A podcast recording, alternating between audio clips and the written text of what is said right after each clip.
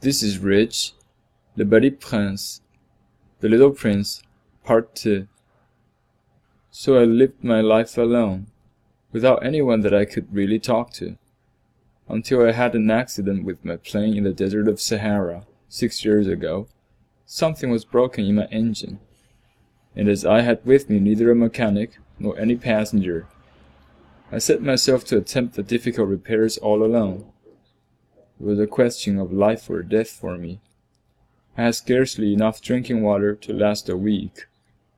The first night, then, I went to sleep on the sand, a thousand miles from any human habitation. I was more isolated than a shipwrecked sailor on a raft in the middle of the ocean. Thus you can imagine my amazement at sunrise, when I was awakened by an odd little voice.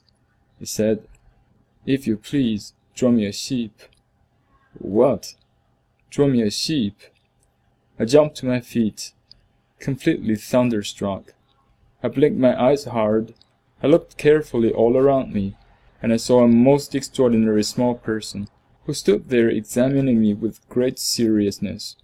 Here you may see the best portrait that, later, I was able to make of him. But my drawing is certainly very much less charming than his model. That, however, is not my fault. The grown-ups discouraged me in my painter's career when I was six years old, and I never learned to draw anything, except boas from the outside and boas from the inside. Now I stared at this sudden apparition with my eyes fairly starting out of my head in astonishment.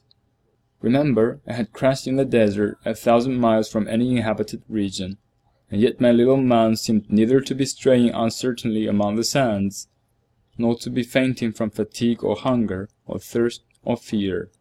Nothing about him gave any suggestion of a child lost in the middle of the desert, a thousand miles from any human habitation.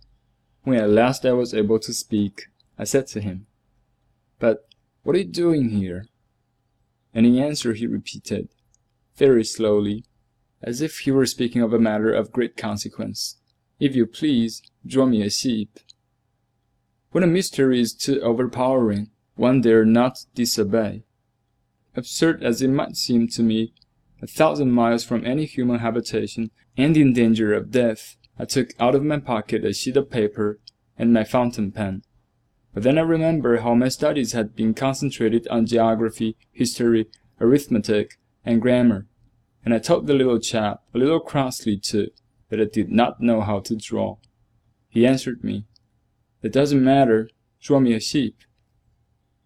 But I had never drawn a sheep, so I drew for him one of the two pictures I had drawn so often.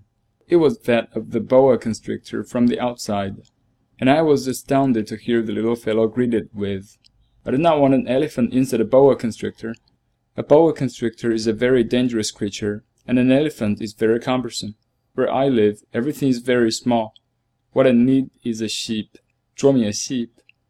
So then I made a drawing. He looked at it carefully. Then he said, No, this sheep is already very sickly. Make me another.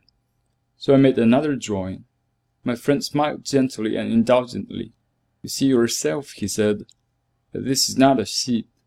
This is a ram. It has horns. So then I did my drawing over once more, but it was rejected too, just like the others. This one is too old. I want a sheep that will live a long time. By this time my patience was exhausted, because I was in a hurry to start taking my engine apart. So I tossed off this drawing, and I threw out an explanation with it. This is only his box. The sheep you asked for is inside. I was very surprised to see a light break over the face of my young judge. That is exactly the way I wanted it. Do you think that the sheep will have to have a great deal of grass? Why? Because where I live, everything is very small. There will surely be enough grass for him, I said. It is a very small sheep that I have given you. He bent his head over the drawing. Not so small that, look, he has gone to sleep. And that is how I made the acquaintance of the little prince.